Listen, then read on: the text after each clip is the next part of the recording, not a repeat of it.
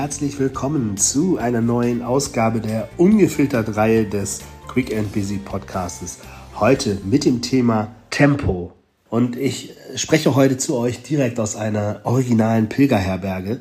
Deswegen kann das durchaus sein, dass du zwischendurch Türen knallen hörst, die duschen hörst, Menschen, die singen, reden in allen Sprachen der Welt. Das ist das Camino-Leben. Aber Mal schauen, vielleicht klappt es ja auch so mit unserer Folge. Ich habe mich in eine Ecke verkrümelt, damit ich für dich meine Learnings aus den ersten Tagen, die ich hier gelaufen bin, mitgeben kann.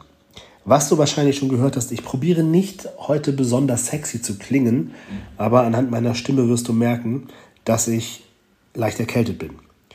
Und da muss ich dir sagen, hier in Galizien, das ist schon so ein bisschen wie bei uns in Hamburg, ne? Weißt du Bescheid, Schiedwetter. So, und dann war es sonnig, dann ist es regnerisch, dann war es kalt, dann war es windig. Und ja, mit meinem minimalistischen Kleidungsstil hier bin ich das ein oder andere Mal dann schon an meine Grenzen gekommen. Und nun habe ich das. Aber wer weiß, vielleicht ist auch das ein Zeichen, das könnte noch mal Futter für eine andere Podcast-Folge geben.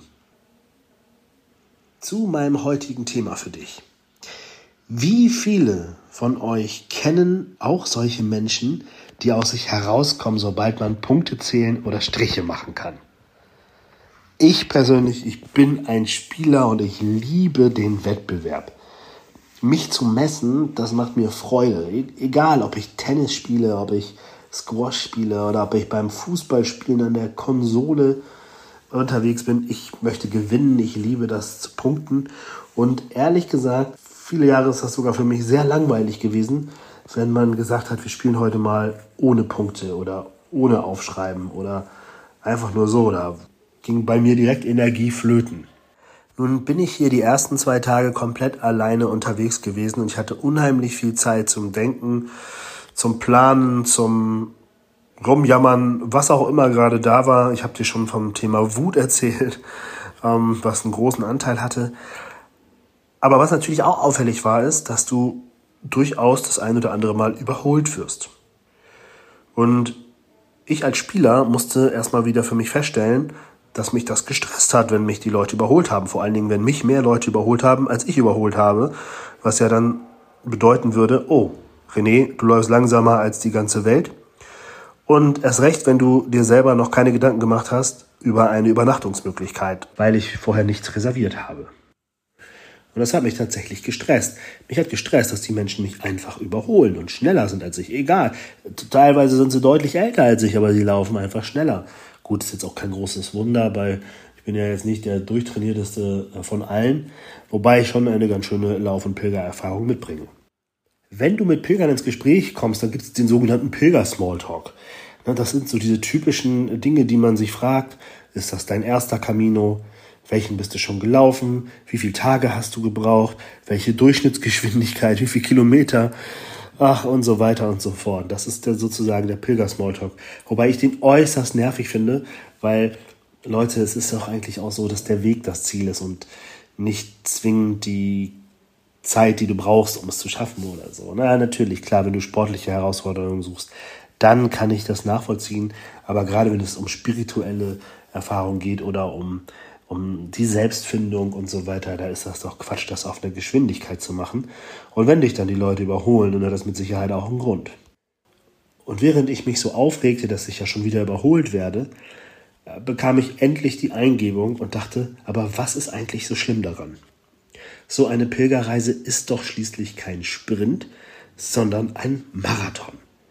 Ja, da hatte ich dann für mich auf einmal so ein bisschen Frieden gefunden und plötzlich fiel es mir wie Schuppen von den Augen, denn weißt du was?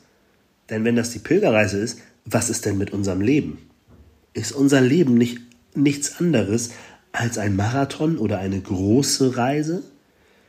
Und in dem Moment war mir klar, dass es viel wichtiger ist, als ich bisher annahm, die eigene Geschwindigkeit zu finden. Sich nicht der Geschwindigkeit der anderen anzupassen, sondern besser selbst das Steuer in die Hand zu nehmen oder die Füße in die Hand zu nehmen und im eigenen Marathon selbst zu entscheiden, wann wir Lust haben, schnell zu gehen oder wann wir lieber ein bisschen relaxter unterwegs sind oder wenn du dich sogar entscheidest dazu, ein Picknick zu machen und einfach mal kurz zu pausieren.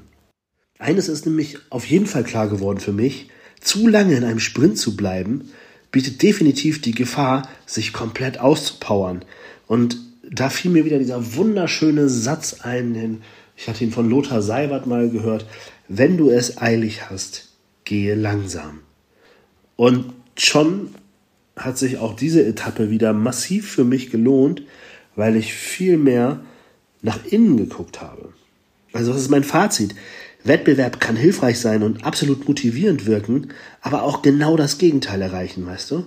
Es kommt auf die Situation an, ob es Sinn ergibt, sich im Außen zu betrachten und den Wettbewerb zu suchen, oder ob es dich in einen Dauerstress versetzt, der dazu führt, dass du nicht runterkommst, sondern eher noch schnell erschöpfst.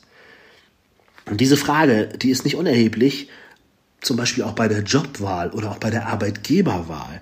Da hast du einen Arbeitgeber, der permanent probiert, dich über Wettbewerbe zu motivieren, was durchaus sinnvoll sein kann, was aber sich natürlich auch ganz schnell abnutzt und was eben auch nicht der einzige Weg der Führung sein darf.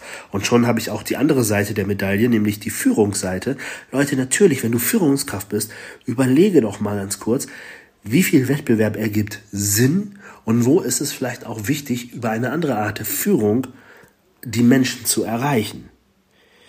Ich jedenfalls habe für mich beschlossen, mehr auf mich und meinen Körper zu hören und im Zweifel die Menschen einfach mal ziehen zu lassen und ihnen ein Buen Camino zuzurufen, weil die sind so schnell, dass es mir nicht gut tut. Und ich höre auf, weiter im Außen nach meinem Tempo zu suchen. Verstehst du? Such nicht im Außen nach deinem Tempo, sondern nach das bitte von innen. Und glaub mir, ja, das heißt nicht, dass jetzt mein Ehrgeiz weniger stark ist. Ich glaube sogar ganz im Gegenteil, mein Ehrgeiz ist dadurch erst recht geweckt. Und ich freue mich auf die nächsten Kilometer, die ich zu gehen habe. So viel aus der Herberge heute von mir. Ich freue mich, wenn dir meine Gedanken und Learnings gefallen haben. Und sei es aus Unterhaltungsgründen oder weil sie dich zum Nachdenken bringen, wenn du Apple Podcast hast, gib mir gerne deine 5-Sterne-Bewertung, da freue ich mich natürlich auch drüber und empfehle diesen Podcast weiter und dann freue ich mich, wenn du nächstes Mal wieder einschaltest, wenn es heißt Quick and Busy, der Podcast für deinen beruflichen und persönlichen Erfolg. Bis dahin, alles Liebe, buen camino, dein René.